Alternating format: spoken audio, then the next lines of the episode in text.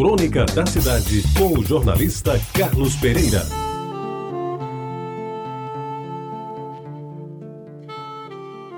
Amigos ouvintes da Itabajara, uma das verdades desta vida é que ninguém esquece a primeira professora. O meu velho pai, seu Benedito, já nos seus últimos dias de vida, com quase 90 anos, às vezes não se lembrava de nomes e datas de entes queridos, mas jamais esqueceu o tempo em que frequentou pela primeira vez uma escola na sua querida Tacima e recordava com profundo respeito os ensinamentos de sua primeira professora. Por isso que no dia 15 de outubro lembrei o dia do professor e revi na minha memória os umbrais do velho grupo escolar Santo Antônio, em Jaguaribe, onde vesti a primeira farda e tomei contato com Dona Durvalina Falcão, a minha primeira professora. Em um tempo em que a mestra era única para todas as matérias, ela me ensinou durante os três primeiros anos do então curso primário, me preparando para o temível exame de admissão ao curso ginasial no Liceu Paraibano. Português, matemática, história, geografia e ciências.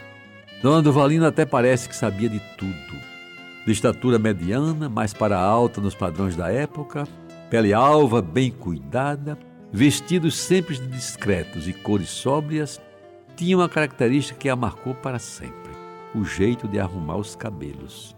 Os tinha em grande quantidade e jamais os expôs desalinhados ou sequer soltos sobre os ombros. Isso porque usava como penteado um coque bem feito, disposto sobre toda a cabeça dando-lhe um ar senhorio, respeitável e, sobretudo, nobre.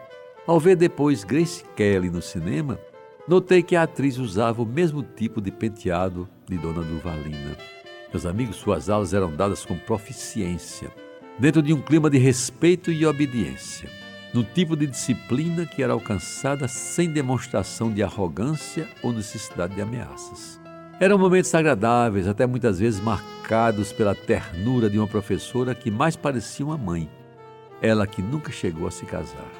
Admoestava com firmeza, porém sabia fazê-lo com a delicadeza dos que entendem que gritar não significa ser ouvido. Um dia, um problema qualquer a levou a fundar uma escolinha particular na mesma rua onde funcionava o Grupo Escolar Santo Antônio, o Instituto Frei Afonso.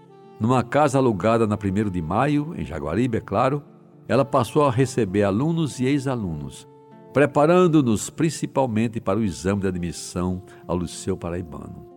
Lá, voltei a frequentar suas lições e, e fiquei pronto para o exame e consegui a aprovação.